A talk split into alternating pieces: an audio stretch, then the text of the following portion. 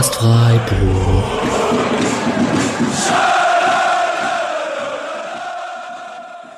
Dann, hallo und herzlich willkommen zur 105. Episode des Podcast Freiburg. Wir sind so eine halbe Stunde nach Spielende, Viertelstunde, 20 Minuten nach Spielende treffen wir uns hier zusammen am Mittwochabend in voller Truppe. Grüß dich, Patrick.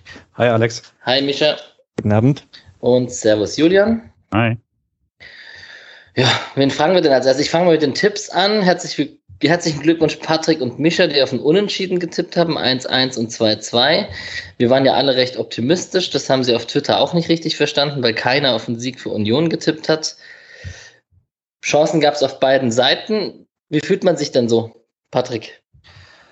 Äh, nach der zweiten Halbzeit ein bisschen besser tatsächlich, weil eben dieses Chancen auf beiden Seiten mir schon relativ wichtig ist, damit ich mit einem einigermaßen guten Gefühl aus dem Spiel rausgehe, egal ob man sich dann drüber ärgern kann, dass man die nicht genutzt hat. Wenn es wie in der ersten Halbzeit weitergelaufen wäre, wäre ich mit dem Punkt am Ende auch zufrieden gewesen, weil Punkt bei Union finde ich immer okay. Aber wahrscheinlich wäre ich dann nicht unbedingt mit einer guten Laune aus dem Spiel rausgegangen, weil das hat nicht so viel Spaß gemacht. Julian, ich hatte zwischenzeitlich, jetzt muss ich nur die Formulierung wieder mal hinbekommen, ich hatte zwischenzeitlich im Chat geschrieben, ob man denn lieber so ein Spiel verliert oder ob man eins davor unglücklich verliert. Was ist denn jetzt schlimmer? Boah, weil ich hab, weiß es, hab da auch schon gesagt, weiß ich nicht so richtig. Ich hasse es immer, wenn man verliert, aber ich finde es tatsächlich danach kann ich deutlich besser damit leben, wenn es unglücklich war, weil ich das Gefühl habe, die Mannschaft hat nicht viel falsch gemacht, außer die Chancen nicht zu nutzen oder so so war ich schon deutlich gefrustet auf dem Spiel ähm, lange Zeit, als äh, ich jetzt irgendwie letzte Woche war, wo ich hauptsächlich gefrustet war vom Ergebnis. Und Mischa, dein Blog ist noch nicht draußen. Was ist denn da los? ja, äh, wird dieses Mal auch nichts kommen unter der Woche. Äh, ist aktuell gerade nicht drin. Aber ich bin eigentlich. Warte ganz kurz. Zerstreuung-fußball.de. genau. ja. ähm, ich hatte ich hat mich ziemlich aufgeregt während des Spiels, aber es hatte eher was mit der Spielweise von Union zu tun und, und Kedira. Äh, also das war wirklich war ganz anstrengend für mich, fand ich, dass der zwei, drei Aktionen hatte, bei denen ich mich äh, sehr aufgeregt hatte. Grundsätzlich war ich dann einfach nur froh, dass der letzte Einwurf von Gieselmann äh, nicht reingegangen ist, weil ich hatte echt Angst vor einem, dem, dem nächsten Unlucky Punch. Sehr schön die, den Folgentitel der letzten Episode Aha. noch erwähnt.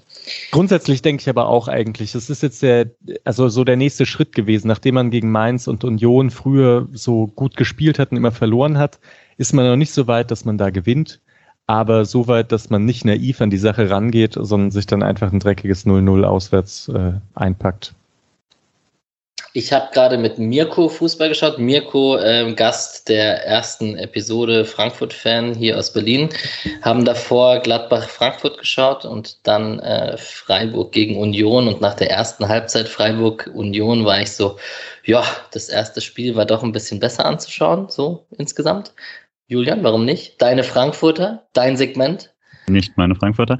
Ähm, ja, naja, es war ja jetzt von dem, was man mitbekommen hat, ja doch auch so, dass halt die Tore gefallen sind, aber das Spiel jetzt nicht True. radikal besser war und äh, hätte ja sogar auch in der sehr mäßigen ersten Halbzeit passieren können, dass da zwei, drei Tore fallen. Das wäre halt nur nicht, das hätte nur das Spiel nicht ordentlich wiedergegeben. Ja, gut, dann äh, wir werden über die Highlights gleich sprechen und dann werden wir auch unsere Gemütslage. Ich habe schon im Vorgespräch die Minute 66, 67 angeteasert, wo sehr viel Rumgestocher im Freiburger Strafraum war und irgendwie am Ende, ich glaube, Kübler wurde am Ende auf der Linie angeschossen, aber meine Notizen aus dieser Szene waren sehr wirr, kann ich schon mal im Voraus sagen. Union Berlin. Lute, Jeckel, Knoche, Baumgartel, Kedira, Gieselmann, Haraguchi, Prömel, Trimmel, Avonie und Becker. Patrick, wo war Kruse in der Startelf? Äh, die letzten Wochen nicht so gut. Aber ich war jetzt nicht böse darum, dass er gar nicht gespielt hat, weil man bei Kruse halt irgendwie immer was Außergewöhnliches erwarten kann. Ansonsten ist bei mir Union tatsächlich immer die Mannschaft. Das wird sich, glaube ich, auch nie ändern. Ich finde da Friedrich richtig cool. Ich finde Knoche cool. Ich finde vorne Becker und Avonie cool. Und sonst denke ich mir, das sollte eigentlich keine Mannschaft sein, die in den Positionen rumläuft. Und sie läuft halt trotzdem darum. Deswegen machen die halt einfach ordentlich viel richtig. Ähm, aber also sind wir mal ehrlich, es wird keiner von euch den Kader tauschen wollen, oder? Nee, aber Stürmer. Das vielleicht, ja. Ja, das darf ich jetzt nicht sagen mit Höhler in der Spitze. Ne? Aber, Aber nie ist schon krass. Ja, ja. Naja, also die eine oder andere Chance, die es im Spiel gab, hat er auch nicht gemacht, wo man bei Höhler auch ausrasten würde, wenn er den drüber bolzen würde. Also, um jetzt hier. Das nee, nee, war nicht sein bestes Spiel, sowieso nicht. Ja, ansonsten Union. Mischa, möchtest du irgendwas sagen zur Aufstellung, wie sie gespielt haben? Dreierkette. Genau, die spielen halt mit äh, drei Zentralen dann. Ich glaube, Kedira war auf der Sechs und was, Haraguchi und Prömel sind dann, sind dann Achte. Und dann zwei Stürmer davor. Und die spielen halt einfach so sehr, sehr gut gegen den Ball, deutlich mannorientierte, als Freiburg das macht. Und dann spielen die halt sehr gute Konter in Unterzahl. Und das ist, äh, da sind Avonie und Kruse schon mit einem sehr guten Verständnis miteinander. Ja, aber ansonsten, es ist, es ist immer noch Union von Fischer einfach. So. Ja, diese Konter in Unterzahl, das stimmt schon. Das ist das große Ding, was sie irgendwie von Freiburg abhebt, weil das macht Freiburg halt können sie gar nicht. Also vielleicht mit einem Schade mal jetzt mittlerweile, der mal mit Schnelligkeit in die Spitze stößt. Aber sonst ist das jetzt nicht die Paradedisziplin von Grifo und Höhler zum Beispiel. Ja. Ganz selten, dass so alle irgendwie genau das Richtige machen bei Freiburg in einem Konter und man dann so zu zweit, zu dritt gegen vier, fünf äh, Gegner das einfach perfekt ausspielt. Ja, ich weiß nicht, ob ihr noch was zur Union sagen wollt. Man kann natürlich darüber reden, dass sie international unterwegs sind und dass diese Saison, dass äh, diese Hinrunde, das ziemlich beeindruckend ist, dass sie irgendwie, also das hat man nicht gemerkt, auch am 16. Spieltag gegen Freiburg nicht, dass da irgendwie müde Beine zu verzeichnen wären. Ähm, ich kann natürlich aus persönlicher Sicht sagen, äh, ich hätte eine von den 250 Tickets ergattern können, wenn ich sehr schnell gewesen wäre und äh, bin ja hier in Berlin und Mitglied, aber ja, man kann ja mal auch einfach sagen, jetzt an einem Dezemberabend unter der Woche mit einer Auslastung von, wie viel Prozent sind's? 5000 sind insgesamt ne, im Stadion. Wenn 250 die 5 Prozent waren, dann ähm, hält sich die Lust in Grenzen, sich da jetzt unbedingt um ein Ticket zu bemühen und irgendwie mit 250 Fans in so einer Gästekurve zu stehen. Wäre auch irgendwie cool gewesen. Jetzt im Nachhinein denke ich mir 0 zu 0, das wäre so ein klassisches Spiel gewesen, wo Alex im Stadion ist und das hätte ich jetzt auch nicht gebraucht. Also all good ich fand es trotzdem noch mal einen krassen Unterschied. Ich wollte es eigentlich in der letzten Folge noch sagen und habe es vergessen, dass mich gegen Hoffenheim das Geisterspiel das erste Mal wieder so richtig abgefuckt hat, weil es so ges gespenstisch war. Man hatte sich irgendwie in der letzten Saison dran gewöhnt und man hatte sich jetzt aber auch schnell wieder dran gewöhnt, dass da zumindest ein bisschen Fansupport zieht. Und ich finde, das war jetzt doch noch mal ein krasser Unterschied von Samstag zu heute, gerade was dann ähm, mal Mitte der ersten Halbzeit war und dann halt ab der 70. Minute, da ist es ist schon ein Unterschied, ob da ein Heimpublikum ist, das äh, Support macht und auch wenn es nur 5000 sind, gerade bei Union im Stadion, wo der Sound ganz gut drin bleibt. Und die auch nur eine Tribüne so wirklich füllen, was ihre klassische Tribüne ist, was natürlich da auch viel hilft. Wollen wir uns über dieses Ungleichgewicht einmal beschweren oder also ich würde es nicht jetzt per se als Beschwerde, aber es ist eine Tatsache, dass Freiburg ab jetzt quasi keine Heimspiele mit relevantem Publikum mehr hat und viele andere Mannschaften schon. Es kommt erst mal Winterpause, mal gucken, was dann ist. Aber das ist auf jeden Fall schon was, was Streich auch in der PK so angedeutet hat. Helfen, also es hilft auf jeden Fall nicht, würde ich schon sagen. Wie hoch sind die Inzidenzen in Berlin eigentlich?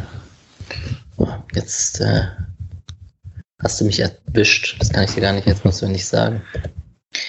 Dann ähm, kommen wir zum SC. Knapp 300. Ja, Toll, vielen ja. Dank. Julian hat die Live-Map immer offen zu ganz Deutschland. Sehr gut. Ähm, die SC-Aufstellung. Und ja, Schlotterbeck im Doppelpack musste sein jetzt. Ähm, Kevin ist reinrotiert. Ich glaube, Patrick, bei deinem Tippspiel, wer die richtige Dreierkette errät, hat das so keiner hervorgesagt. Naja, ich habe das Tippspiel ja auch unter der Prämisse aufgegeben, wie Freiburg aufstellt, wenn Nico Schlotterbeck nicht spielt. Deswegen True. war das nicht ganz möglich. Ja. ja, das stimmt natürlich. Ja, es wurden Lienhardt, Kevin und Nico zusammen mit Kübler Günther, Eggestein und Höfler und vorne drin Höhler, Grifo und Jeong, der zurück in die Startelf gerückt ist. Lieber Mischa, warst du happy? Richtige Wahl gegen Union?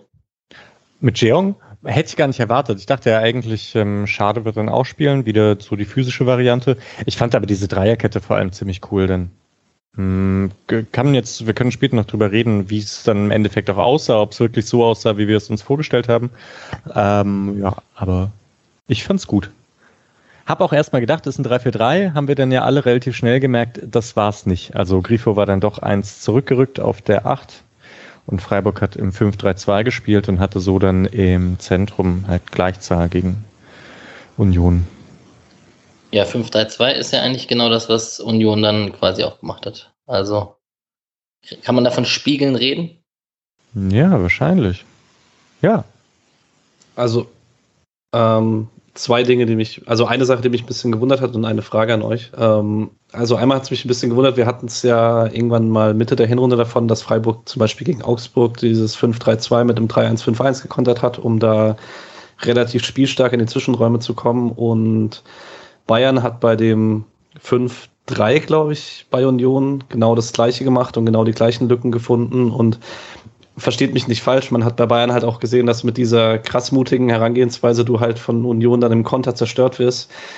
In einer idealen Welt hätte ich mir gewünscht, dass man sich darauf einlässt und im Zweifel 4-4 spielt statt 0-0, aber ich kann es halt irgendwie verstehen, aber ich hätte mir gewünscht, dass man das Element vielleicht ab und zu reinschmeißt, weil selbst in der zweiten Halbzeit dann mit der klaren Dreierkette hat man es nicht gemacht.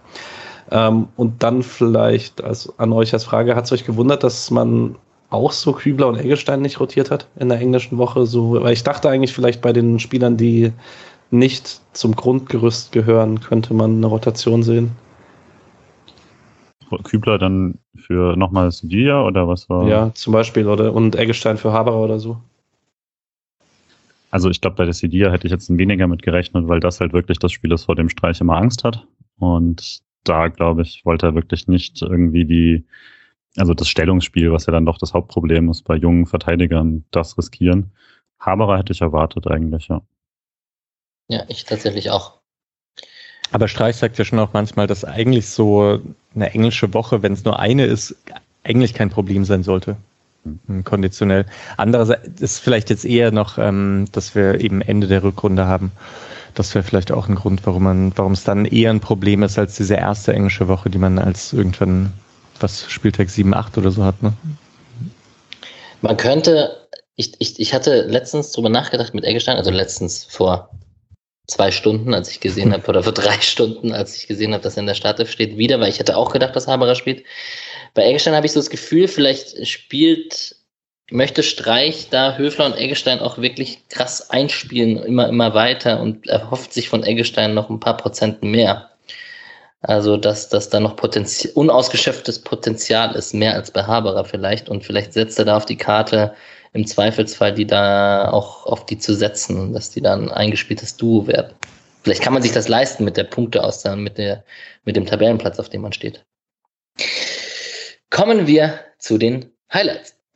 Äh, erste Minute hatten wir, habe ich direkt notiert, Durchbruch von Union über die rechte Seite. Da hat Lienhardt erstmal Schlotterbeck, den, also Lienhardt hätte rausrücken können, ist dann in der Mitte geblieben und hat Nico Schlotterbeck den Sprint nach hinten gemacht. Ich musste an Mischa denken, der den Schmerzver das schmerzverzerrte Gesicht von Nico quasi gesehen hat, ohne es gesehen zu haben.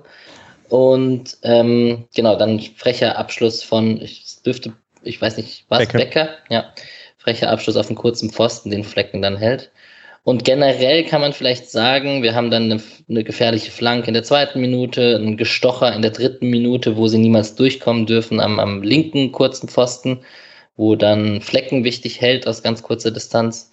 Und da dachte ich am Anfang schon, boah, da ist Union besser in die Partie gekommen und griffiger und bissiger.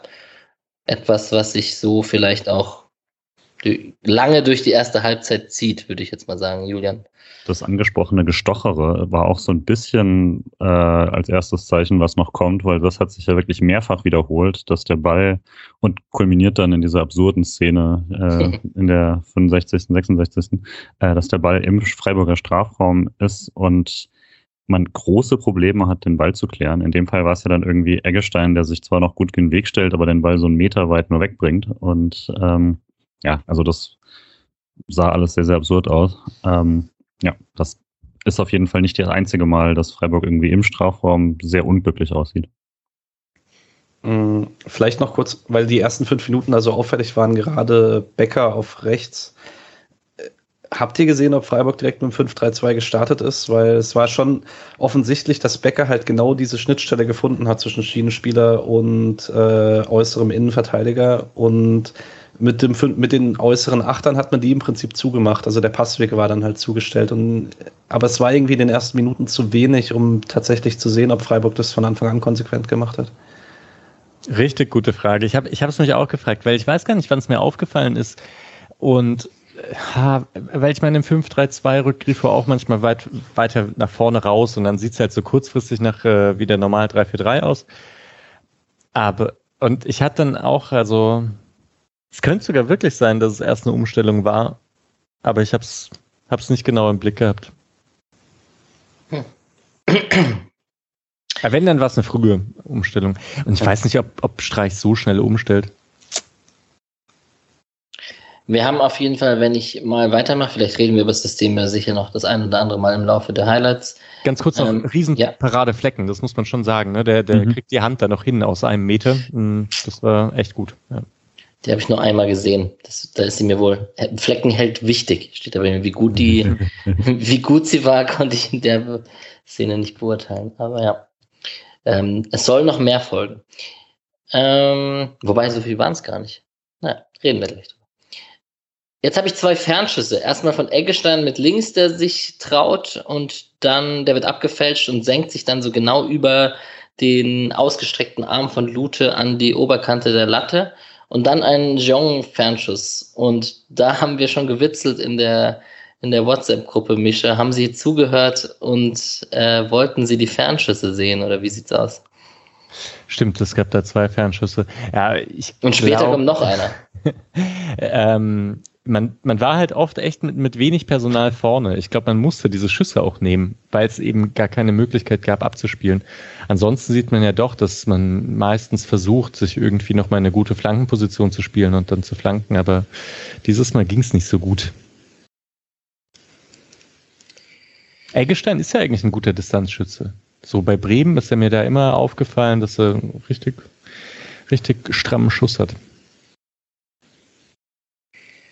Ja, so. Was habt ihr dann als nächstes? Ich habe, ähm, ja, dass, dass Kevin, Kevin Schlotterbeck auf jeden Fall sehr auf dem Sechserraum zu finden war, sowohl im Spielaufbau als auch gegen den Ball. Das ist mir aufgefallen äh, in, in der ersten Halbzeit schon. Und ähm, ja, Nico Schlotterbeck hat eine, eine klassische FIFA, ein klassisches FIFA-Foul gemacht an der, Eck, an der eigenen, an der eigenen Eckballfahne quasi, ähm, als er gegrätscht hat, nachdem die Flanke reingeschlagen wurde und ähm, den Spieler noch umgegrätscht hat. Und da kriegt man immer Gelb für bei FIFA. Und es gibt auch immer Elfmeter, wenn man das bei FIFA macht. ist vielleicht aber auch tatsächlich, äh, Geraldo Becker war jetzt der erste Gegenspieler diese Saison, der mir aufgefallen ist, der für Nico Schlotterbeck zu schnell war. Also da sah er echt zwei, dreimal alt aus, wenn er ins direkte Laufduell musste. Und das ist nicht so häufig passiert dieses Jahr.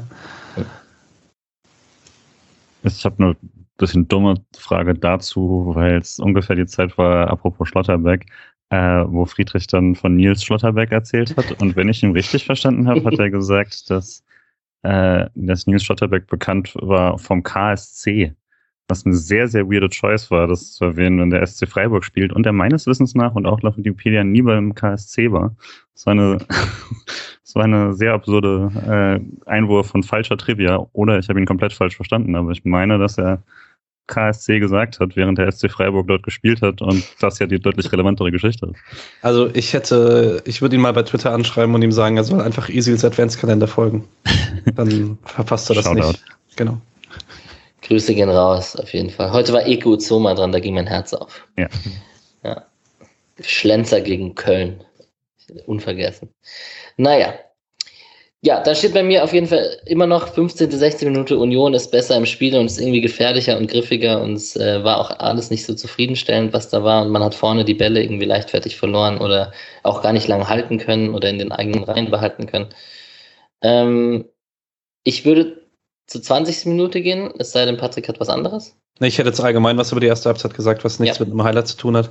Ähm, in dem System, was man gespielt hat, fand ich die Rolle von Jeongs super wichtig und ähm, war, finde ich, auch ein Faktor dafür, warum man so ab der 30., 35. wieder ein bisschen mehr Sicherheit hatte im eigenen Ballbesitz. Aber gerade so 15. bis 25., 30. und so hat er sich zwar auch in den richtigen Räumen angeboten, aber dann hatten die Pässe zu wenig Schärfe, er ist im falschen Moment ins Dribbling gegangen und so weiter. Und dann hatte man zwar den Ball irgendwie da, wo man scheinbar haben wollte, aber konnte halt nicht wirklich was damit machen und dann war Union halt wieder im Ballbesitz und das war irgendwie dann ein bisschen frustrierend. Aber ich finde, er hat sich danach gefangen, Jean. In den Halbräumen schwimmend, meinst du? Genau. Ähm, 20. Minute habe ich die Haraguchi-Chance, der den einmal, also er nimmt ihn eigentlich irgendwie gut mit und ich dachte in der ersten äh, Aufnahme oder in der Live-Situation dachte ich, scheiße, safe Tor, weil so wie er ihn mitgenommen hat, dachte ich, er kommt mit einem Fuß an den Ball und kann ihn einfach am Torwart vorbeilegen. Ähm, dann kam er nicht ran und dann ähm, ist zum Glück kein Tor daraus gefallen, aber super gefährlich und auch wirklich eine gute Flanke von Kedira. Vielleicht an der Stelle eine Sache, die mir aufgefallen ist, die ich ganz absurd fand, wenn Kedira einzelner Sechser ist, wie oft er in Flankensituationen kam. Ich glaube, das waren drei oder vier in diesem Spiel. Also das war so, aber war, also der kam hin wieder in so Flankenpositionen, aber. Aber was macht er da? Dieses Mal war das doch Gieselmann, ne? War das so? Ich dachte, diese Flanke wäre Gieselmann gewesen. Aber weil Kedira ja auch auf der rechten Seite ist. Also auf der Unioner rechten Seite. Oder? Also, also ich habe jetzt auch Kedira aufgeschrieben bei der, bei uh. der okay. Ja. Naja, auf jeden Fall fand ich es, ähm, also wir mhm. sehen jetzt den Höfler und den Eggestein, obwohl Eggestein sieht man sogar manchmal so ein bisschen eine Flanke in der Flankenposition mhm. auf halb rechts. Höfler jetzt logischerweise eher nicht, eher nicht halb links, wenn da Grifo steht und er auch kein Linksfuß sitzt und so. Aber ich fand es trotzdem interessant, weil Kedira, vielleicht, Patrick, möchtest du noch was zu Kedira sagen, jetzt wo wir gerade den Namen schon erwähnt haben? Der, also, ging dir, der ging dir heute ein bisschen auf die Nerven, habe ich gehört. Ja, aber Misha hat doch jetzt vorhin angefangen zu ranten, aber nee, also, keine Ahnung, ich verstehe halt nicht wirklich, wie er ohne gelbe Karte aus dem Spiel rausgeht, aber es war jetzt, ich mochte ihn noch nie, ich mochte ihn Augsburg nicht, ich mag seine Spielweise nicht, ist okay, aber äh, ist nicht meins. Zweimal gegen den Kopf ist halt scheiße. Ja. Mhm. So, das also vor allem das gegen so einmal, halt Ja, ja, da würde ich Streich nämlich auch ein bisschen recht geben, ne? dass er sich ihm auf den Schädel schmeißt. Und vor allem geht er, also erst geht er ihm ja mit der Hand gegen den Kopf und dann fällt er da halt auch noch so auf Lienhardt drauf. Und dann am Ende halt nochmal, ich weiß nicht, äh, wem er ins Gesicht schlägt. Naja, äh, vielleicht das andere nochmal. Drei Minuten später kommt Union dann halt zur nächsten großen Chance durch die Mitte dann ähm, auf Becker und der steckt dann durch auf Avonie und der, der Ball springt so kurz auf nochmal, deswegen trifft er ihn nicht richtig und schießt drüber. Ich fand jetzt das Wichtige bei dem, bei der Chance vorher und bei der Chance jetzt ist, das waren die beiden Szenen, in denen Union durchgekommen ist aus dem eigenen Aufbau heraus. Und das war, glaube ich, schon was, was man verhindern wollte mit diesem 5-3-2, dass Union wirklich sich aus dem Aufbau heraus gute Szenen erspielt. Und das dachte ich auch, oh, oh, äh, Mal sehen, ob da noch was kommt, aber es kam dann halt nichts mehr beim Rest der ersten Halbzeit. Das war ganz gut. Also die ersten 25 Minuten war ich halt schon wirklich extrem schlecht gelaunt und würde auch eigentlich sagen, dass 0-0 gibt oder auch, ja, wenn man es danach vergisst man so ein bisschen, warum das dann, warum dann auch, auch viele SC-Fans da sehr unzufrieden mit waren. Weil, also, das war halt wirklich sehr, sehr ungewohnt, dass man so gar keine eigenen Akzente hat, weder mit noch gegen den Ball, die wirklich aus jetzt eigenen Ideen entstanden. Also ich finde es ja immer falsch, wenn man quasi sagt, ja, der SC macht nichts, wenn man zum Beispiel ein starkes Gegenpressing-Spiel spielt oder wenn man, ähm, muss ja gar kein hohes Angriffspressing sein, aber zumindest, dass man dann im Mittelfeld so presst, dass man sich da ähm, gute Bälle erobert oder so. Aber in dem, also zumindest am Anfang ist da halt weder gegen den Ball noch groß was passiert, weil man da so Angst hatte. Gleichzeitig gab es diese Durchbrüche, was der einzige Grund war, warum man überhaupt nicht äh, wirklich ins Pressing gegangen ist. Und wenn man in einer Aufbausituation war, gab es keine einzige Situation, die wirklich da schön rausgespielt war, bis dann endlich äh, eben nach einer halben Stunde das angefangen hat, dass der SC auch mit Ball dort ruhiger und besser wurde. Ähm, aber deswegen fand ich wirklich, ja, es war, in keiner Ebene war es wirklich ähm, ansehnlich für mich. Plus dazu vielleicht noch in der ersten Halbzeit, ähm, das ist halt die spielstärkste Dreierkette grundsätzlich. Also Lienhardt, Kevin Schlotterbeck und Nico Schlotterbeck und ähm, mit dem 5-3-2 nimmst du gerade, also du gibst Kevin Schlotterbeck kaum irgendwelche Passwege für linienbrechenden Pässe. Die hat er ein einziges Mal hat er eingespielt ähm, auf Jeong. Und du nimmst auch den beiden äußeren Innenverteidigern den Raum fürs zum Antribbeln, weil da halt acht da vorne dran stehen. Das äh, war also die drei Innenverteidiger waren, also defensiv war das voll okay, finde ich, in der ersten Halbzeit. Ähm, aber halt so eigene Qualitäten im Spielaufbau kamen so gar nicht zum Tragen. Ja, lass uns da kurz noch drüber sprechen, weil ich fand das nämlich auch, dass wenn man es noch mutiger gespielt hätte, dann hätten wären Lienhardt und äh, Nico Schlotterbeck breiter gestanden und Kevin Schlotterbeck hätte dann wirklich ein bisschen Platz gehabt. Aber das haben sie halt einfach nicht gemacht. Deswegen ist dann Kevin Schlotterbeck auch ziemlich häufig nach vorne gerückt ins Mittelfeld, damit Lienhardt und Nico Schlotterbeck wieder so ihr normales Ding machen können, was sie sonst halt auch machen und man aber den Vorteil gegen den Ball hat, dass da drei Spieler stehen und Kevin Schlotterbeck halt auch noch ein ziemlich großer Typ einfach. Ja. Also ich fand es dann auch im Endeffekt ein bisschen enttäuschend, hatte, hatte mir mehr erhofft. Lag ja. nicht an denen, sondern an einem Spielerin. Okay, jetzt äh, breche ich wirklich ab.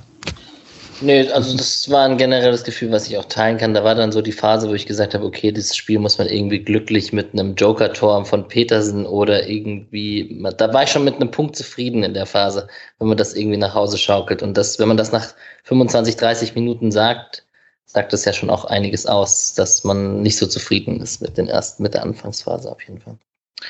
Aber um überzuleiten, vielleicht, ähm, Streich war ja offensichtlich auch nicht zufrieden, wenn man sieht, wie man die zweite Halbzeit angefangen hat. Das, ja, voll. Und das hat man auch gesehen, wie er da saß übrigens. Äh, er hat die Spieler nicht eines Blickes gewürdigt und saß da auf seinem weißen Plastikschemel in der alten Försterei und hat da so ein bisschen weggeguckt, als sie alle aus der Kabine kamen. Also ich glaube, da hat es ein bisschen, reden wir gleich drüber, wie sie aus der Kabine kamen. Und das war ja auch ganz gut und offensiv und auch gut angelaufen und so. Ähm, ich, ich, ich würde die These aufstellen, dass es in der Kabine dieses Mal tatsächlich nicht so ruhig war oder er nicht so zufrieden war. Das kann gut sein, aber wir haben, glaube ich, den äh, Steckpass von Grifo auf Jeong noch nicht, oder? Nee, Generell wir sind noch in der 33. Ja. Minute. Ja, ja. ja, top. Weil der war stark. Ja. Also es war richtig schön irgendwie, mal wieder so typisch, oder? Über Jeong lässt sich fallen, dann auf Höhler, der auf Grifo, Jeong geht steil, hat einfach ein gutes Gefühl für diese Situation und Grifo spielt dann halt den Steckpass und der spielt ihn ja gut. Und ich habe erst auch gedacht, Lute ist ähm, vor Jeong am Ball, ja. aber Jeong kriegt ja echt noch den, den, ja, den Fußnagel dran. Leider nicht mehr. Ich war auch genau wegen dieser Szene, habe ich halt auch so eine halbe Stunde gesagt, vor allem, weil es direkt bevor das passiert ist, hatte ich mir schon aufgeschrieben, jetzt nach 32 Minuten erstmals Ansatz von Ballbesitzfußball, weil sie dann auch mal wirklich Zirkulationen gelungen haben, also irgendwie Zirkulationen gelungen sind und da eben diese, diese ähm, ja, leichten Anpassungen auch schon mal gewirkt haben. Ähm, und die, auch wenn es danach nicht funktioniert hat, hatten sie danach nochmal so einen wirklich gut aufgebauten Angriff, äh, paar Minuten später, äh, wirklich aus der Zirkulation ganz hinten, paar Mal neu angesetzt, immer wieder versucht, nicht durchgekommen. Und das war auch nicht besonders risikoreich, aber das hatte dann zumindest die Ballsicherheit und guten Kombinationen, um daraus trotzdem was zu machen und dann auch mit ordentlicher Strafraumbesetzung reinzuflanken.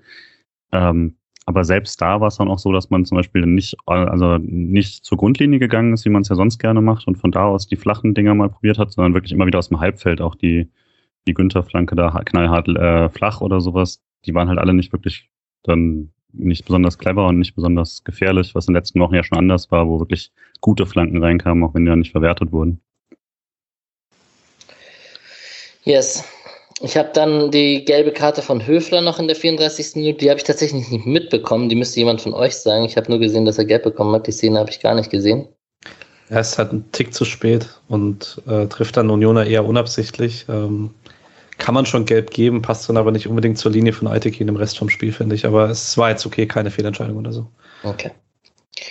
Ähm, genau, und ansonsten habe ich aus der ersten Halbzeit gar nicht so viele Highlights. Ich habe natürlich aus meiner Höhlerbrille betrachtet, so zwei, dreimal Laufwege von ihm gesehen, wo er den Ball in die Spitze wollte und der Ball nicht gespielt wurde und er sie auch klar angezeigt hat. Ähm, das wären so klassische Avonie-Steckpässe gewesen, wie sie der Gegner gemacht hat. Und die kamen dann halt nicht. Er ist jetzt ein bisschen langsamer als Avonie, ja, fair enough, aber ähm, trotzdem, ich, logischerweise achte ich da ein bisschen mehr drauf, vielleicht, als auf andere Situationen. Ich weiß, weil es jetzt das dritte Mal in diesem Kalenderjahr 5 Raute 1 war, habt ihr auch so ein bisschen das Gefühl, das ging mir in der ersten Halbzeit so, wir haben ja so, so oder der SC hat ein paar Spieler im Kader so, die jetzt nicht unbedingt die, das höchste Tempo im Ball, in der Ballzirkulation. Höfler steht gerne nochmal auf dem Ball, Grifo steht gerne nochmal auf dem Ball, Lienhardt steht gerne nochmal auf dem Ball und so weiter, Kübler vielleicht auch. Und ich habe das Gefühl, wenn es nicht die ganz komplett gewohnten Abläufe sind, sorgt das dafür, dass das Passspiel schon echt schleppend ist, weil normalerweise wissen sie dann zumindest ungefähr, wo der nächste Pass hingeht. Und so, äh, wie oft der Ball heute zu Flecken zurückging. Ich habe prinzipiell kein Problem mit Rückpässen zum Torhüter, wenn die irgendwie konstruktiv sind im Spielaufbau. Aber der Ball ging halt teilweise von Lienhardt zurück zu Flecken, weil er halt eine Sekunde zu lang wartet und dann ist die Passoption wieder zu. Und das war schon ein bisschen nervig in der ersten Halbzeit. Ja. Ja, nee, diese Ballzirkulation, dass man wirklich äh, zwei, dreimal schnell hin und her und hin und her und verlagert, bis äh, der Gegner sich müde gelaufen hat, das macht man irgendwie nicht. Hm. Da muss dann aber auch immer alles perfekt funktionieren, dass man wirklich die Lücke dann nutzen kann. Ja, das wäre es mit der ersten Halbzeit aus meiner Sicht, es sei denn, ihr habt noch was anderes. Mm, wir haben gerade schon drüber gesprochen, ich habe schon erwähnt, er sah ein bisschen sauer aus, der Christian Streich. Der Sky-Kommentator hat eine Zweikampfquote von 61 Prozent pro SC gesehen, was ich, was mich und Mirko, meinen Kumpel, mit dem wir geschaut, mit dem ich geschaut habe, ein bisschen dazu veranlagt hat, äh, über Zweikampfquote und Relevanz zu sprechen in dem Moment, weil irgendwie, das habe ich so nicht wahrgenommen und generell ist so Zweikampfquote der Wert oft gefühlt nicht so aussagekräftig für so ein Spiel. Vor allem, wie werden Zweikämpfe bemessen und wie macht man das und welche sind wichtig und welche nicht und so. Da haben wir ein bisschen beide. Es war nicht nur Kreisliga Alex, es war auch Kreisliga Mirko in dem Fall. Deswegen haben wir so, so ein bisschen darüber gesprochen. Und wenn Kreisliga Alex weitermachen möchte, fängt er direkt an mit der nächsten ersten Chance in der zweiten Halbzeit, weil das war so, wie der Alex das auch immer macht, mit dem Popo raus von, äh, von Lukas Höhler im Strafraum, wie er ewig den Ball hält und seinen Körper tief reinstellt und so, so lange den Ball hält und in dem Moment spielt, als Grifo die Chance hat, den vorbeizulegen und dann zur Großchance kommt. Und wenn der gesessen hätte, das hätte geschmeckt, oder Julian? Ja, weil es halt auch direkt quasi die ersten, der erste Angriff äh, ja zumindest noch war von nach dem, nach dem Anpfiff. Ähm, dass man ja schon direkt hatte man ja schon über Jeong da den, den Ball vorgetrieben und äh, mit dem zweiten Ball ist ja dann dieser Angriff nochmal entstanden. Und ja, eigentlich ist das, also von Höhler ist das wirklich großartig gemacht, dass er da so, also so als Wandspieler agieren kann. Das war Bombe, diese Weiterleitungen wurden ja immer besser von ihm, aber das war jetzt schon nochmal eine ganz neue Qualität, fand ich. Und Grifo stürmte auch perfekt rein, aber also aus sechs Metern den so vorbeizusetzen, war dann leider schon eher schwach. Wäre ein Tor aus dem Spiel heraus gewesen. Mhm. Das ist normalerweise halt auch echt die klassische Situation, wo Grifo halt die Innenseite nimmt und den da ins lange Eck also es passiert einfach super selten, dass er noch in diese Abschlusssituation kommt, weil Gegner ihm die eigentlich nicht geben wollen und dass er sie dann tatsächlich nicht nutzt, das ist schon ein bisschen überrascht. Jo. Ja, ich habe da generell stehen, das haben wir auch schon vorhin erwähnt, dass ähm, der SC gut in die zweite Halbzeit gekommen ist, äh, gut, gut angelaufen ist. So, ich habe schon gesagt, vielleicht haben sie ein bisschen Feuer bekommen in der Kabine, man weiß es nicht. Ich habe da immer die These, oder in dem Moment hatte ich die, die These, dass ähm, er den Offensivspielern sagt, powert euch jetzt ordentlich aus, weil in der 60. Minuten kommen die nächsten drei rein, was dann halt überhaupt nicht gestimmt hat. So, so, so lief es halt wirklich gar nicht. Aber es hat sich für mich so angefühlt von der 45. bis zur 55. oder so, dass äh, Jeong, Höhler und Grifo sich ordentlich auskotzen sollten da vorne, bis halt die nächsten kommen. Und desto überraschter war ich, dass die Wechsel so spät kamen. Ja. Ja, und dann nach der 55, ah, nee, es gibt halt noch irgendwie Grifo aus dem Stand ähm, aus 18 Metern. Genau. Ich glaube, in der 50. dann drüber ist okay, ne? Muss man nicht machen. Gab irgendwie noch eine Kombination über rechts, was so ein bisschen untypisch war, mit Kübler, Lienhardt und Eggestein und Kübler flankt. Ja, und dann kommt halt in der 57. schon dieser Ball von Kevin Schlotterbeck, den, ah, ich glaube, den nimmt Gieselmann nicht so gut an, ne? Mhm. Ja. Oh, und den kann Kübler machen, auch wenn er Verteidiger ist. Kann ihn halt vor allen Dingen nicht arg viel schlechter machen. Also mittig auf Lute, kein bisschen platziert nach links oder nach rechts. Ist, ja. Er schaut halt so nach links, sieht, da ist keiner und denkt wahrscheinlich, egal, ich bolz jetzt drauf. Das war wirklich zu viel Zeit.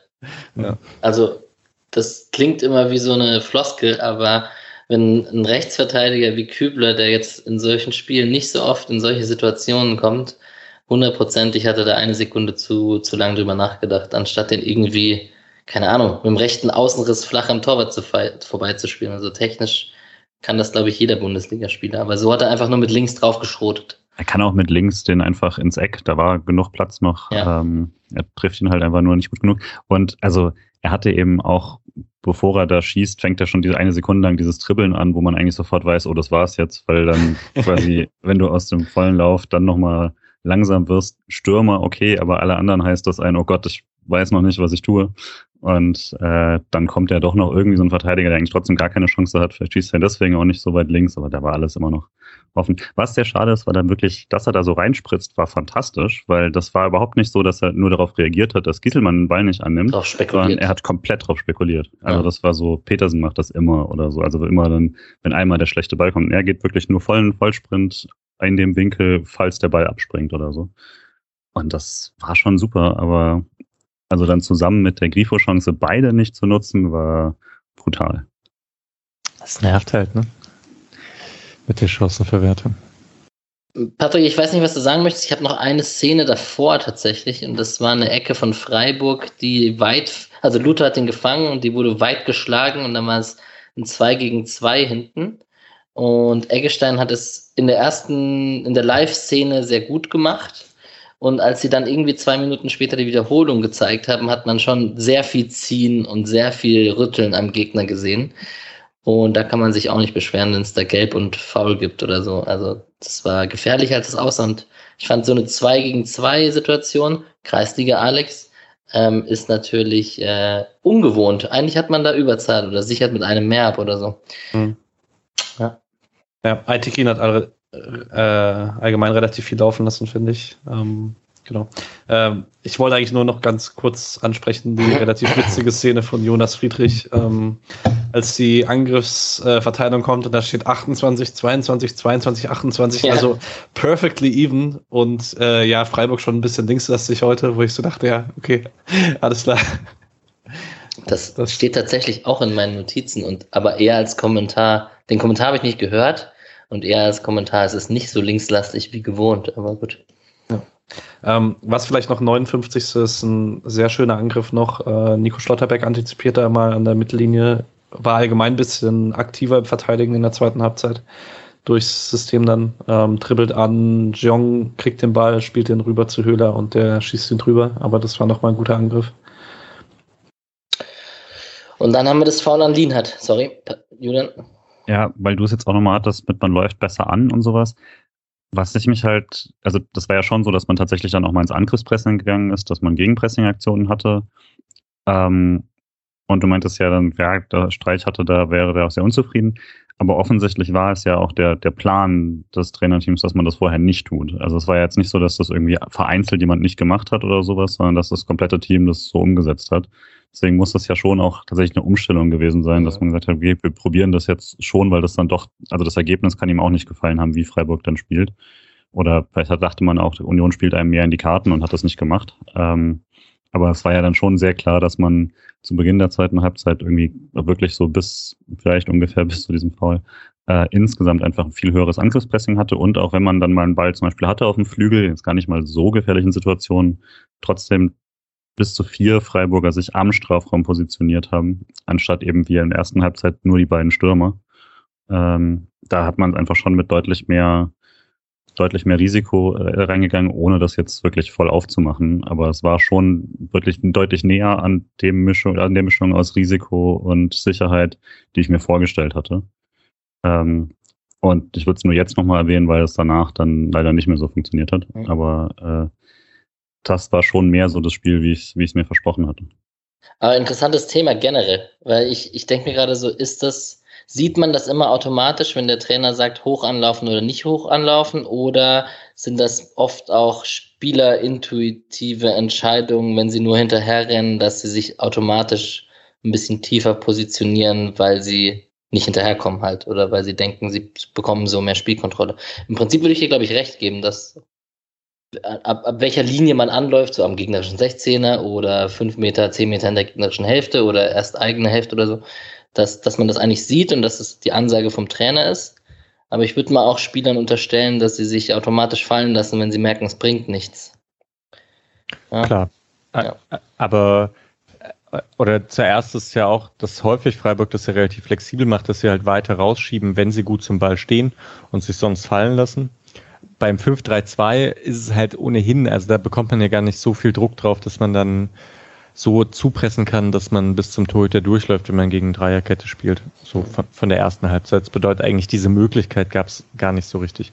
Ich würde nur sagen, es gab ja ein paar Szenen, in denen das tatsächlich geklappt hat. Und ich kann mir halt vorstellen, dass man nach dem Spiel gegen Fürth halt vielleicht echt gesagt hat, ach, jetzt lass halt Union mal kurz aufbauen. Und dann stehen wir zu dritt in der Mitte und dann gibt's halt ein, zwei Fehlpässe von Union und man kontert das aus der Schuss von Eggestein, da hat es ja sogar genauso geklappt und es gab ein, zwei Szenen, in denen Grifo fast so am Ball war, aber es war dann halt, also wenn das der Plan war, kann man schon sagen, er hat nicht so perfekt funktioniert, wie man es sich erhofft hatte.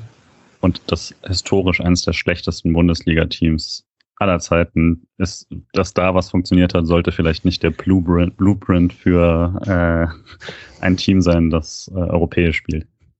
Andersherum, wenn eine Mannschaft, die wahrscheinlich in der zweiten Liga gegen den Abstieg spielen würde, es schafft 1 zu 0 gegen Union zu gewinnen, dann kann man das absolut äh, kopieren. Ja, genau. Systematisch. Auch wenn man es ja nicht systematisch. 61. Minute wird der Philipp Lienhardt gefault. Wir haben schon drüber geredet äh, mit Rani Kedira. Ich würde trotzdem, ich glaube, ich nehme mal Patrick, mit dem habe ich glaube ich schon tausendmal drüber geredet wenn der Philipp Lienhardt am Kopf getroffen wird, dann gehen wir uns die Alarmglocken an. Und wahrscheinlich auch bei Christian Streich noch 10.000 Mal mehr als bei jedem anderen Spieler. Also zumindest ist das meine Interpretation in dem Moment, dass er da wie so ein, wie der Papa ausrastet und halt seinen Spieler in Schutz nimmt. Und wenn dann so eine Situation passiert, noch tausendmal mehr. Hast du kurz Schiss? Klar. Äh, sowieso. Ähm, ja, ich finde es aber auch tatsächlich schon, bevor er auf dem Kopf landet, ist es halt klar gelb, weil er halt einfach nichts anderes machen will, außer Dean hat da am Laufen hindern und zieht und zieht und zieht. Ähm, und ich merke bei Streich so, so irgendwie immer, irgendwie scheinen ihm gelbe Karten wichtig zu sein, gerade so bei zentralen Spielern. Er ist ja auch immer, wenn Höfler mal seine gelbe bekommt, ist er immer sehr laut am Spielfeldrand, wenn sie nicht ganz deutlich ist und so. Ähm, ich glaube schon, dass da irgendwie Trainer ein bisschen höheren Wert drauf legen, als man dazu als normaler Fan denkt. Und so eine gelbe für Kedira wäre nicht schlecht gewesen für die letzte halbe Stunde. Ähm, ja.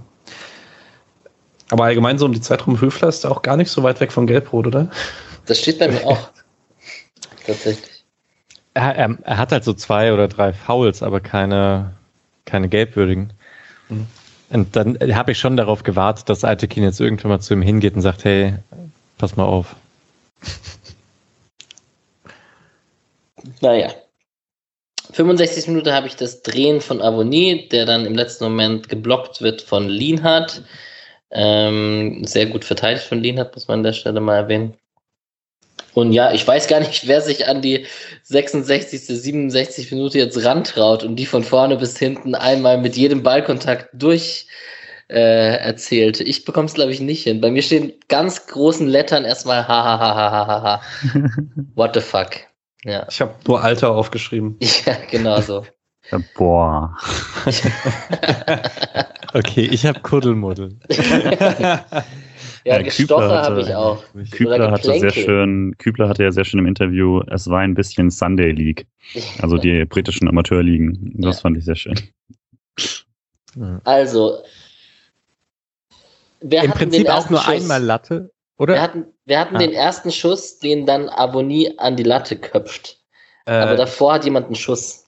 Ich ja. glaube, Gieselmann hat den. Oder okay. Möwald, einer von den beiden. Bei dem Schuss bin ich mir erstmal nicht sicher, ob der reingegangen wäre, wenn Avonie weggeblieben wäre. Das kann. Nein, okay. Wäre vorbei.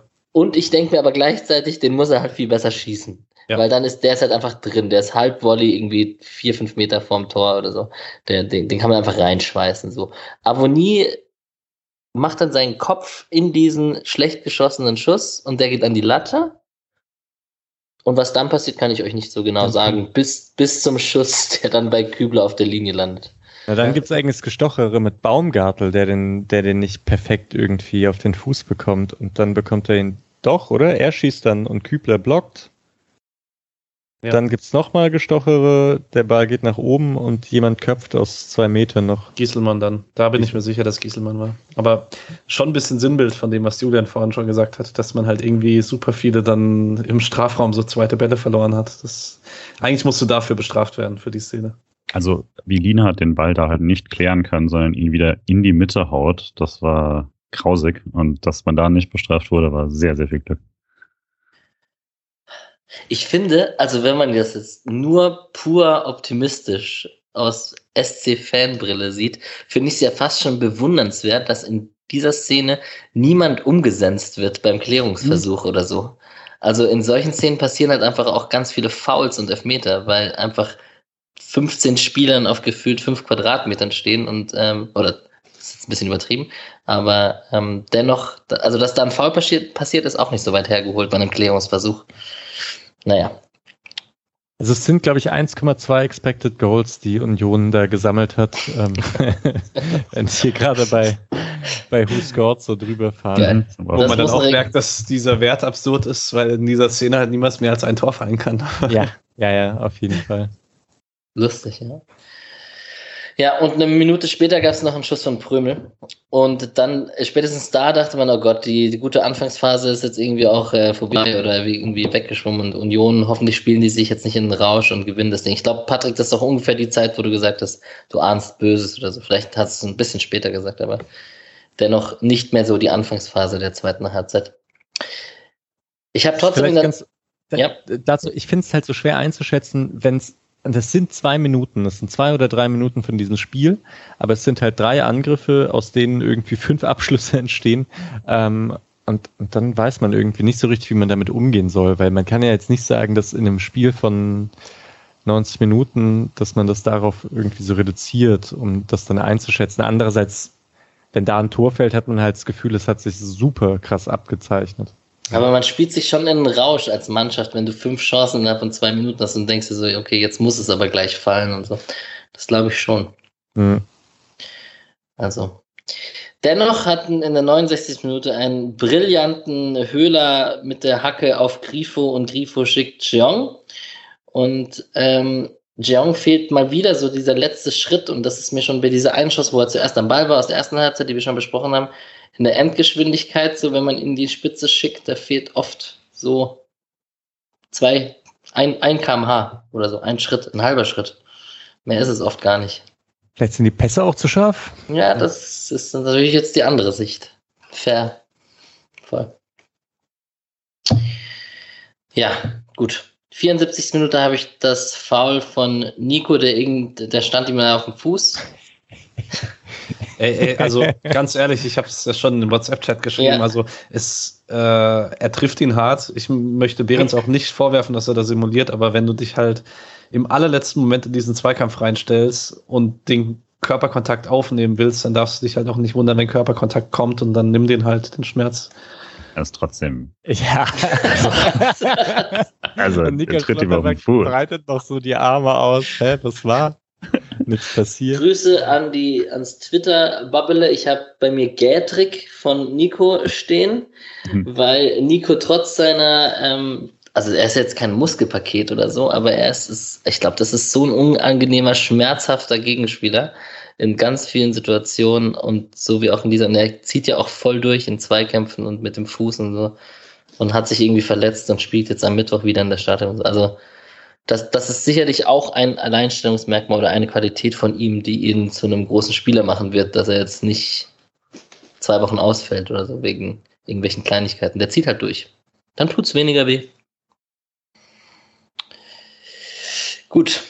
Dann habe ich geschrieben, wann wechselt er endlich? Und dann hat er irgendwie gewechselt. Ah nee, es gibt noch die Möwald-flache Hereingabe, wo an allen vorbeirutscht und zum Glück keiner rankam. Patrick? Eben nicht an allen vorbei, weil Kevin Schlotterbeck ist noch minimal dran mit dem Fuß und äh, chippt ihn damit über Prömel hinweg und ähm, vielleicht an der Stelle mal kurz, weil Kevin Schlotterbeck halt für dieses Spiel reingerutscht ist. Für mich einfach eine sehr gute Leistung und das gibt auch die Statistik wieder. Ähm, acht Lernaktionen, äh, sieben abgefangene Bälle, vier Tackles, zwei geblockte Schüsse. Das ist eigentlich so Werte von einem Abstiegskandidaten, der sich gegen Bayern hinten einigelt. Dazu sechs von acht Zweikämpfen gewonnen, vier von fünf in der Luft. Äh, sowieso normal gute Passquote halt und so weiter. Das war schon ein wirklich gutes Spiel, so als Mittelmann der Dreierkette. Er ist jetzt nicht in die Situation gekommen, die er nicht mag, sondern konnte halt vieles so ähm, konnte sich auf Situationen vorbereiten, konnte einen sauberen Zweikampf führen und so weiter. Und da ist er einfach ein sehr, sehr guter Innenverteidiger. So das, was man sich halt gewünscht hat von ihm in dieser Dreierkette. Das habe ich nicht gesehen, dass da jemand dran war. Gab Ecke.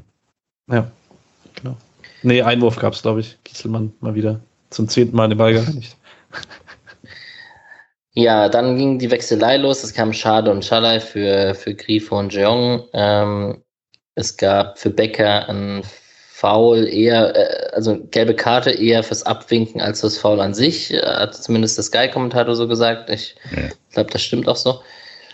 Ähm, in der 78. Minute war mal wieder, Höhler bekommt kein Foul und es wäre fast gefährlich geworden und ich will nicht wissen, was mit Streich los gewesen wäre, wenn man da ein Gegentor kassiert hätte. Ähm, ja, ich weiß nicht, was ihr noch aus der Schlussphase habt. Ich habe in der 84. Minute auf jeden Fall einen Ballverlust von Schade, wo er seinen Gegner tunneln will, so ja. 30, 35 Meter vorm eigenen Tor, wo ich mir dachte, auch da, wenn man da ein Gegentor kassiert, Junge, Junge, Junge, macht es bitte nicht. Ja, das war schlimm. Äh, direkt davor hatte ich noch wirklich nochmal eine richtig ordentliche äh, Szene eigentlich, wo Eggestein da am Strafraumeck angespielt wird und dann eine sehr, sehr weiche Flanke an den zweiten Pfosten schlägt. Aber dann, weiß nicht mehr, welcher Unioner noch leicht dran ist und dann kriegt den Höhler quasi nur noch so auf den Kopf am langen Pfosten und köpft ihn selber ins Aus. Aber das war eigentlich eine richtig große Chance, die dann gar nicht so groß aussieht am Ende, weil alles so ein bisschen chaotisch ist. Aber ähm, ja, wenn da keiner mehr ranguckt vorher, steht eigentlich Höhler genau richtig, um ihn nur noch einzunicken. Und war auch wirklich, also ich fand die Flanke da sehr, sehr hübsch. Und dafür, dass er dann ein bisschen später kommt, dachte ich mir da halt schon, okay, wenn man solche Flanken noch hat und solche Gelegenheiten noch kommt, dann passt Petersen ja jetzt doch wieder. Äh, weil quasi so in der Phase, als der erst zu überlegen war, wäre er super gewesen da im Strafraum, als man Bälle auch reingebracht hat. Äh, so war wieder das Problem, dass man irgendwie halt in der Phase ja froh sein konnte, dass man es nicht kassiert hat. Und dementsprechend dachte ich dann auch, ja gut, Jetzt würde ich, glaube ich, äh, Petersen auch gerade noch nicht bringen, aber in der Szene hätte ich ihn dann doch ganz gerne wieder gehabt. Aber genau die Frage würde ich dir gerade noch stellen. Fandest du trotzdem, er kam zehn Minuten zu spät? Also wenn man ihn bringt, ist 88. ein bisschen, bisschen spät, würde ich auch sagen. Also wenn man, wenn man das Spiel so liest, dass er da nochmal seine Aktionen haben kann, dann hätte ich jetzt auch ungefähr, meine ich nicht, 80. oder sowas erwartet. Aber, Aber dann es muss war es ja andersrum so sein, dass er Höhler drin lassen möchte, so lange wahrscheinlich. Und ergibt ja auch meistens Sinn. Also es ist ja nicht so, dass, dass du wieder stark abbaut am Ende eines Spiels. Und ja, es ist, es war dann halt auch nicht ganz das Spiel, wie es am Anfang eben der Halbzeit war, wo, wo Petersen auf jeden Fall immer eine sinnvolle Besetzung ist, weil er eben Bälle im Strafraum kriegen kann. Ähm, aber trotzdem dann auch, ja, also es gab ja dann nochmal die Szene noch in der Nachspielzeit, da hätte ich ihn dann schon ganz gerne dabei gehabt. Hm. Ich habe mir noch aufgeschrieben, ohne eine genaue Minute dazu. Ähm, es gab so ein 4 gegen 4 Konter, wo Schalay erst die richtige Bewegung macht auf rechts und den Ball dann in die Mitte eigentlich nur auf Höhler spielen muss, der den dann nochmal rübergeben könnte auf Schade und er mhm. spielt einen Metern hinter Höhler. Und das war schon wieder so ein bisschen, ich wünsche mir einfach, dass irgendwann in den nächsten Wochen, also er hatte eigentlich diesen coolen Moment gegen Dortmund ganz am Anfang der Saison, aber nach der Verletzungspause wünsche ich mir diesen einen Schallei-Moment, womit er wieder so Bam in der Saison drin ist. Und vielleicht kommt er nach der Winterpause. Ähm, aber mir ist heute halt mal wieder aufgefallen, wie viel bei allem, wie wir über Chancenverwertung reden, auch zu Recht in den letzten Wochen, mit Petersen, Schalay und Demirovic hast du da halt noch drei Offensivleute im Kader, die alle in der letzten Saison oder davor gezeigt haben, wie viel Upside da eigentlich noch drin ist. Also da habe ich schon ein bisschen Hoffnung für die Rückrunde. Voll. Ja. Bei dem Spiel halt wirklich schwierig. Und ich glaube, Höhler drin lassen war halt deswegen auch richtig, weil er hat wieder 8 von 13 Kopfballduellen mhm. gewonnen. Das ist halt schon irgendwie sehr, sehr krass. Äh, meine Standardfrage nochmal, wenn, wenn Schade reinkommen, ist an euch, dass ihr raten könnt, wie viele Pässe von Schade? Wie viel hatte er denn? Wie viel ankamen oder wie viel er hatte? Ja, macht beides. Einer von vier. Wie viel waren es? Wie, wann kam er denn? Er kam in der 75. 13 Minuten gespielt. Ah, Gott. Ich versuche mich Zwei von. Julian ist auf, dem, ist auf dem richtigen Dampfer. Hatte er, hatte er einen Nee, er hatte keinen, er hatte keinen Pass. Er hatte keinen Pass. Null versucht, null angekommen. Oh, Crazy. Wow. Das ist nicht so toll. also jedes Mal Ball gekriegt ab ins Dribbling. Ja, zwei versuchte Dribblings, keins, äh, keins gewonnen. Boah. Das ist Und trotzdem hatte ich irgendwie dieses Gefühl die ganze Zeit, als er drauf war, das waren so Ja, zwei, ja. drei Situationen, wo ich dachte, das fehlt nicht viel und er ist vor dem Tempo. Mhm. Also ist halt, ist noch nicht so richtig konstant und äh, halt keine safe Größe oder so, aber halt, wenn er seine Momente bekommt, das ist halt eine Waffe. Und es ist halt Union, das ist wirklich auch die, mit, mit ihrer Mannorientierung hat, habe ich auch das Gefühl, sie, sie vereinzeln halt auch die Gegenspieler und dann läuft er irgendwie so ganz wenig zusammen und Schade kreiert jetzt noch nicht irgendwie so richtig allein was, der muss schon geschickt werden oder so, ne? Also der kann auch im 1 gegen 1 was machen, aber der muss ja vorher in gute Situationen kommen. Man hat so das Gefühl, das klappt alles gegen Union nicht so richtig. Ja. krasse Qualität von Union. Ja, auf jeden so. Fall. Es Ja. ist, ist total abgefahren. Und jedes Mal, ich glaube, jedes Mal, wenn Freiburg gegen Union spielt, werde ich mich fragen, wie Fischer eigentlich noch dort Trainer sein kann und nicht beim größeren Verein. Ich rate kurz durch die, die letzten Sachen, die ich da so habe. Haberer kommt für Eggestein. Wir haben das Kedira Hand in Höhlers Gesicht. Wir haben dann den Nils, die Nils-Einwechslung in der 89. Minute für besagten Höhler. Dann gab es einen Freistoß noch nach Ballsperre. Ich, also vorher war es halt ein klares Foul von Haberer. äh, und hat, ich hatte tatsächlich plötzlich Hoffnung aus so einem, so Ja, einem albernen karma glauben, dass ich dachte, oh, wenn das Freistoß gibt, dann müsste jetzt eigentlich auch das Nils. Tor fallen in der Nachspielzeit. Und Nils ist Woche. drin. Und Ja. Nils ist drin. Und das hätte so gut gepasst, dass daraus dann ein Tor kommt. Und es hat ja beinahe geklappt, weil äh, aus Aber dem Freistoß kommt dann der lange Ball aus dem zweiten Pfosten, wird zurückgeköpft und Lienhardt ist da echt nicht in schlechter Position und hat schon deutlich bessere Kopfbälle abgeliefert als den. Und das wäre schon sehr lustiges Karma gewesen für das letzte Spiel mit äh, dem mit dem Foul an Höhler. Das hat mich auch so geärgert, weil ich noch selber gesagt habe, dass, also vor zwei, drei Spieltagen hatten wir es davon, dass Lienhardt irgendwie aus seinen drei, vier Chancen halt drei Tore macht und mh, Nico Schlotterbeck eben nicht. Und jetzt den, ah, er kommt echt so richtig frei zum Kopfball. Ne? Er kriegt relativ wenig Druck aus dem Querpass sozusagen. Also er muss schon ziemlich viel Wucht aufbauen, aber ja. Aber trotzdem kurz Lob, saugeiler Freistoß für Günther. Weil, also Grifo schlägt ja häufig so auf Zielspieler Schlotterbeck, aber der ist schon relativ nah dran, der muss mit ordentlich Gefühl kommen, damit er genau da bei Nico Schlotterbeck runterfällt. Und das traust du dem Traktor nicht zu, dass er mit Gefühl Nee, den, das, das, den er so reinchippt. die, die, der, der Zeitpunkt ist schon lang vorbei, dass ich ihm das nicht zutraue. Ich Ja. finde es nur immer wieder krass, wenn man sich so überlegt, wo man daherkommt. Gibt's noch Leute so im Stadion, die, wenn Günther zur Ecke geht, so rufen, äh, Bestimmt. Nee. Es gibt auch noch Leute im Stadion, die immer noch nicht erkannt haben, was äh, Chico für einen Einfluss Ja. aufs SC-Spiel hat. Also, Die gibt's nur auf transfermarkt.de. Ja. Das war's dann, oder? das war's. Ich fand es ziemlich interessant, dass ich hatte das Gefühl trotzdem, dass beide Mannschaften irgendwie innerlich trotzdem auf Sieg gegangen sind. Auch wenn der, auch wenn Freiburg das nicht so immer zeigen konnte jetzt mit ihrem Spiel, hatte ich trotzdem das Gefühl, beide waren nicht 100% happy mit dem Unentschieden. So teilte das. Ja, fand ich auch. Und gleichzeitig war die letzte halbe Stunde halt schon, oder die letzten 25 Minuten schon sehr klar Union gehört. Und deswegen, ich hatte aber nicht so richtig eine Erklärung, was sie jetzt ähm, so viel, also was sie so anders gemacht haben, was, was so viel, äh, was das erklärt hat, dass es komplett so gekippt ist. Ich habe immer mal wieder geguckt, aber es sah mir eigentlich von vielen Abläufen her nicht anders aus, nur besser. Ob das dann einfach, wenn ich wie ihr das sehen würde, ob das dann einfach mal ein, wie es halt im Fußball so ist, so eine Phase, also zwei Phasen einer Halbzeit, ohne dass es da groß jetzt äh, taktische Erklärungen für gab, aber ich hab, konnte jetzt nicht so richtig was erkennen eigentlich. Ich fand es gab's häufiger in, diese, in diesem Spiel, dass mal irgendwie auf die eine, mal auf die andere Seite gekippt ist, ohne dass jetzt irgendwie sowas krass passiert ist, weil ja, weil es halt viele irgendwie um Ballsicherheit ging auch, ne? Und Ja, ich finde, wenn ich eine Erklärung hätte, dann vielleicht, also Union hat dann schon spätestens mit Behrens und Vogelsammer krass auf lange Bälle umgestellt und äh, also noch extremer, als sie es so tun. Und dann hat man halt mal wieder relativ viele zweite Bälle verloren, wie es häufiger in dem Spiel war. Und dann ist man vielleicht nicht mehr unbedingt in die eigenen Ballbesitzphasen gekommen, sondern es war dann halt immer mal wieder Union. Das wäre so die einzige halbwegs Erklärung, die ich hätte. Gut. Gibt es noch Spieler, die ihr erwähnen wollt? Patrick hat es schon mal, aber Kevin Schlotterbeck, das war schon sehr gut, richtig? Ja. Allgemein, die Dreierkette hat sehr viel Spaß gemacht, finde ich. Und diese flachen Eröffnungspässe waren schon was, was man aus der mittleren Position der Dreierkette so nicht so viel gespielt hat. Vorher, das hat mir schon sehr gut gefallen.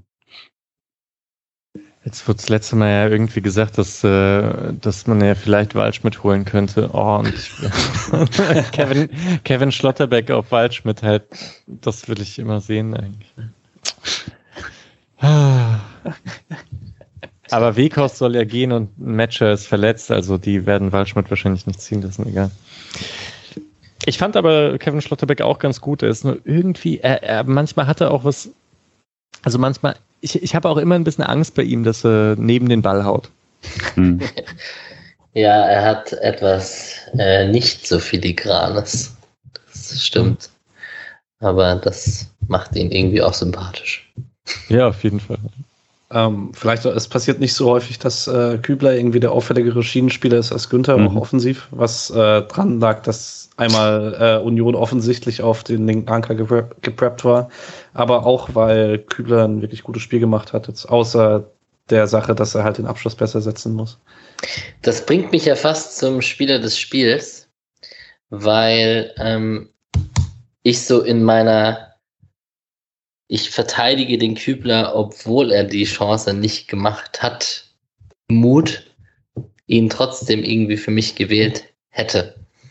Äh, man kann Flecken wählen, man kann.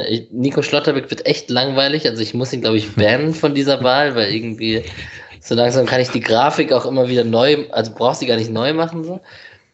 Ähm, entscheide mich dann aber letztendlich also er war in der engen Auswahl der Kübler, hätte er das Tor gemacht, wäre er drin gewesen, entscheide mich aber für Philipp Lienhardt. Jetzt dürft ihr. Äh, klang schon an Kevin Schlotterbeck für mich. Ich würde, ja, nee, ich kann Lienhardt dann auch nicht nehmen, weil er dann in einer der Situationen mir dann doch zu kurios geklärt hat und äh, mhm. dann nehme ich, ah ja, ich glaube, da, also Flecken habe ich mir noch überlegt, aber ähm, weiß nicht, die Paraden am Anfang waren halt stark. Ich glaube, ich nehme auch Kevin. Ich nehme Flecken. Dann ist okay. Dann hoffen wir, dass der Nico nicht neidisch wird auf den Kevin. Das wäre so dreist. so auf keine seiner eigenen Nominierungen reagiert bei Insta und dann gewinnt Kevin und er so, ey genau Leute, was ist los? Das ist mal so ein Zusammenschnitt von Fehlern von Kevin posten. Gut, ähm, über den Rest können wir uns kurz fassen. Ich weiß nicht, ob wir ganz kurz über den Bundesligaspieltag reden können. Wir können mal kurz vielleicht über die Tabelle einmal kurz reden, weil ich die ziemlich verrückt finde, weil momentan ist es ja mal wieder so. Es fast hast du zweite Liga-eske Züge, dass wenn man irgendwie eine Serie von zwei, drei, vier Siegen startet, dass man plötzlich europäisch anklopft und wenn man drei, vier Spiele hintereinander verliert, ist man plötzlich wieder in, unter den Kandidaten zu, na gut, zu Platz 16 vielleicht. Vielleicht muss man da tatsächlich Fürth auf jeden Fall rausrechnen, Bielefeld noch nicht ganz. Aber diese Tabelle mit, pff, jetzt ist Frankfurt plötzlich siebter. Also ich habe mit einem Frankfurt-Fan geschaut und irgendwie nicht so eine schöne Saison gespielt und sind jetzt einen Punkt hinter uns. Äh, zwei, wir haben einen geholt. Aber ziemlich verrückt. Das wird eine spannende Rückrunde, kann man, kann man, glaube ich, prognostizieren. Ist ja auch völlig verrückt, dass der SC jetzt aus, äh, was sind es jetzt, sechs Spielen äh, seine vier Punkte geholt hat oder was? Und äh, auf Platz fünf steht. Also das ist ja ein bisschen, also ja, erklärt sich eben nur dadurch, dass dann, wenn man, wenn man vier Punkte weniger hätte, wäre man schon Richtung zehn. Ähm, also eine sehr enge Tabelle, aber mein Gott, also gleichzeitig Sieg und man ist in der Champions League. Aber es sind halt tatsächlich, also ich möchte nicht mit Abstiegskampf kommen oder so, aber es sind halt auch echt nur neun Punkte auf 16. Also es ist jetzt, es ist Bla, nicht, hör doch es ist auf. Mann. Patrick, geh jetzt, geh jetzt, melde dich bitte ab. Nee, ohne Spaß. Da, da muss ich 26 unterbrechen Punkte. und ich kicke ihn jetzt hier gleich. So, Nein, ich denke auch nicht, dass es passiert.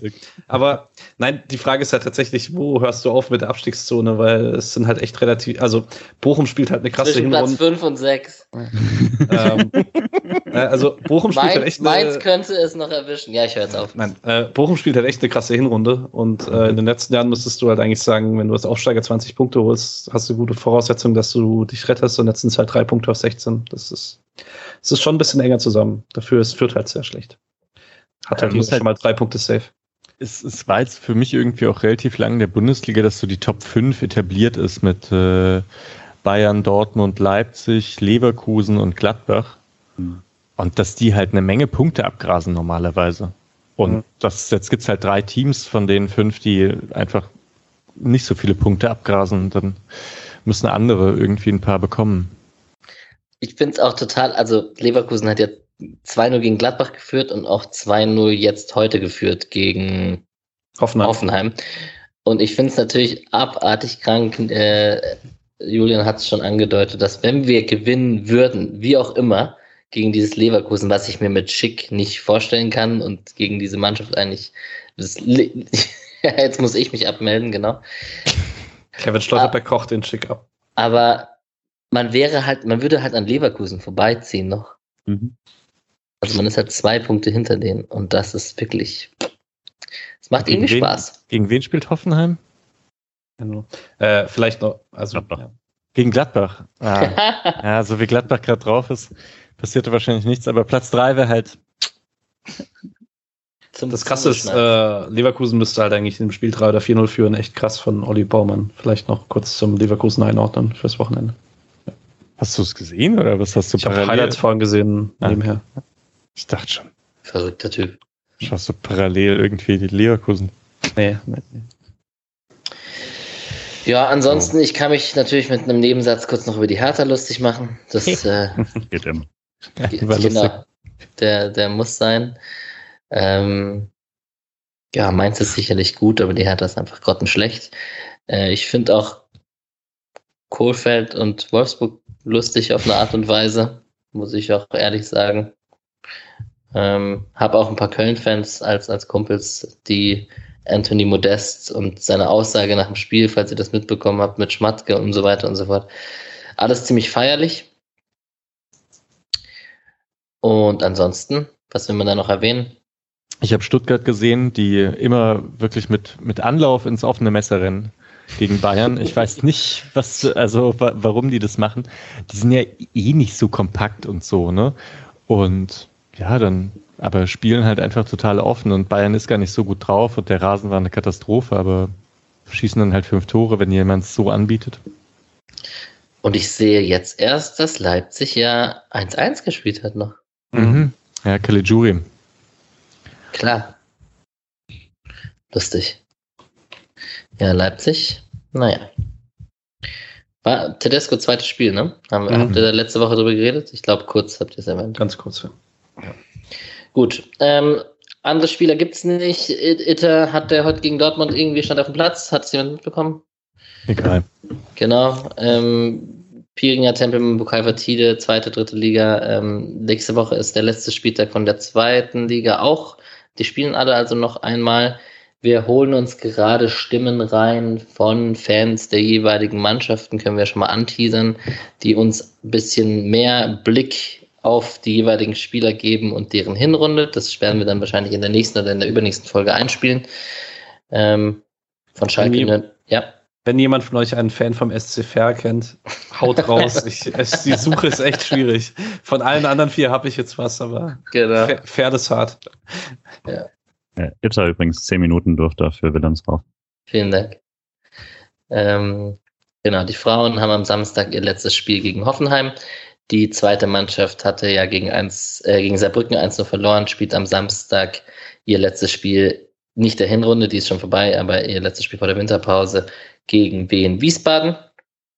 Die U19 ist äh, nach dem 4-2 im Elfmeterschießen gegen Leipzig jetzt im Halbfinale und hat am 29. Januar dann ihr erstes Spiel wieder gegen Hoffenheim. So, und dann blicken wir auf Leverkusen und trotz aller komischer Tabellenkonstellationen auf den Kampf um Europa. Oder wie muss ich das betiteln? Ja, doch. Oh. Leverkusen ohne Diaby könnte man vielleicht noch kurz sagen, der mhm. ziemlich gut ist und der Gelbrot bekommen hat, kurz vor Schluss. Genau. Spielen da halt Adli, Witz und Bellarabi ist auch nicht gerade schlecht, aber ja. Ja, aber Diaby ist jetzt, also, nehme ne, nehm ich. Schon ein klasse Typ. Ja, vor allem der, wo spielt er? Ah, rechts spielt er. Okay, ich dachte, wenn der gegen Kübler, das wäre so klassisch wieder, dass Kübler ein bisschen Probleme bekommt. Ja. Ich bin ja großer Schick-Fan eigentlich. Ich habe den auch im Kicker-Manager zum Glück.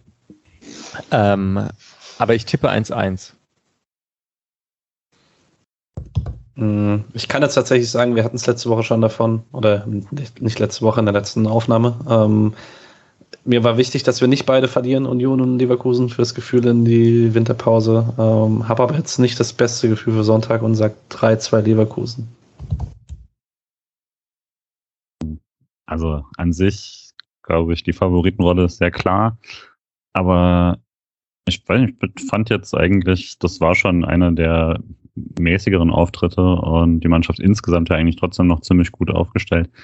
Es gibt diesen wunderbaren Evergreen-Tweet von Thomas Nowak, der äh, jede Woche wieder rausgeholt werden kann mit keine Mannschaft vergurkt Spiele so schön wie Bayer Leverkusen von 2016, der einfach immer wieder passt. Und äh, ich glaube, so wird es auch am Wochenende und Freiburg gewinnt das 2-1, weil äh, Leverkusen das die 1-0-Führung nicht durchbringt und fünfmal am leeren Tor vorbeischießt. und ich äh, nehme ein 1-0 für den SC. Und allein aus dem Grund, weil ich es absolut faszinierend finde und mich daran sehr aufgeile, dass wir mit nach 16 Spieltagen tatsächlich immer noch mit 15 Gegentoren die beste Defense der Liga haben. Das ist krass. Das äh, muss man tatsächlich einfach nochmal erwähnen. Besser als die Bayern mit einem Gegentor mehr. Aber es gibt halt auch einfach Mannschaften. Mainz ist noch sehr gut, mit, auch nur mit 16 Gegentoren. Muss man da Echt? auch noch. Hm. Oh, oh, krass. Ja muss man, also Mainz und Freiburg übrigens mit einer recht, also ich weiß nicht, ob man die Saison vergleichen kann, aber also aufgrund der unterschiedlichen Phasen, die die Mannschaften hatten, aber Mainz auch ziemlich stabil und gewinnen ihre Spiele, die sie gewinnen müssen und liefern. Aber ja. Da habe ich Stach gesehen noch, der, der ist jetzt richtig gut für Dominik Kor. Das äh, könnte das nochmal so ein bisschen Upgrade werden bei Mainz. Yes, und wenn man das einfach vergleicht mit, keine Ahnung, Stuttgart 30, Hertha 33, Gladbach 31 Gegentoren, Frankfurt jetzt ähm, ein Punkt hinter uns, zwei Punkte hinter uns, aber halt auch mit neun Gegentoren mehr als wir und so. Das, das ist einfach krass stabil da hinten und vom Torwart von den Verteidigern, Nico Schlotterbeck-Lien hat haben wir schon oft erwähnt. Schadet nicht, wenn Kevin da dazu kommt. Über Gulde haben wir heute gar nicht geredet, warum der nicht im Kader war. Das werden wir sicherlich im Laufe der Woche noch erfahren. Das wird sicherlich gefragt werden. Muskuläre Probleme hat Jonas Friedrich vorhin mal kurz gesagt. Ähm, ja. Ich habe noch kurz eine Podcast-Empfehlung, weil ich es gerade beim Kicker gesehen habe. Äh, der Kicker hat eine neue Podcast-Reihe äh, Female View on Football mit Anna Sarah Lange und jetzt weiß ich, äh, Valeska Homburg. Und da ist am Freitag Christian Günther zu Gast, habe ich gerade gesehen. Hm. Das ist am Freitag online. Cool. Sehr cool. Genau, ich habe 1-0 getippt. Ähm, wir werden diese Folge wahrscheinlich im Laufe des morgigen Donnerstags, des heutigen Donnerstags oder des gestrigen Donnerstags, je nachdem, wann ihr es hört, ähm, hochgeladen haben und ähm, freuen uns dann mit euch nach dem Sonntag gegen Leverkusen die Hinrunde zu beenden und dann in den verdienten Weihnachtsurlaub zu gehen. Ich wünsche euch drei einen schönen Abend. Ciao. Gute Nacht. Ciao, gute Nacht. Und wir hören uns äh, später diese Woche, Anfang nächster Woche. Tschüss. Ciao. So